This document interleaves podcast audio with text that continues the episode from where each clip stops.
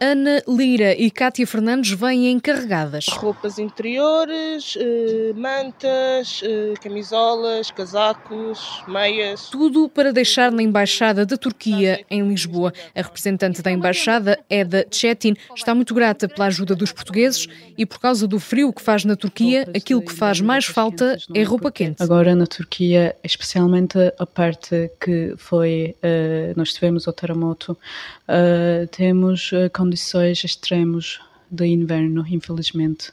Por isso, uh, roupas de inverno é muito crucial. E também tendas, mantas, aquecedoras são os que nós mais precisamos uh, agora e também Mahmoud Sigmas uh, nasceu na Turquia, vive há seis anos em Portugal e a partir do restaurante que gere montou uma recolha de donativos. Minha família está lá, estou a falar com eles todos os dias, amigos, família de amigos, pá, mas já sei que muitas estas pessoas que conheço ainda embaixo da, das paredes que caíram para o chão, é muito difícil lá mesmo. Mas agora lá faz falta muito da comida, comida pronta em lata, agora também precisa muito disto, comida para bebês, agora também faz muito falta. Ana Teresa quer que as pessoas recomecem a vida da melhor maneira.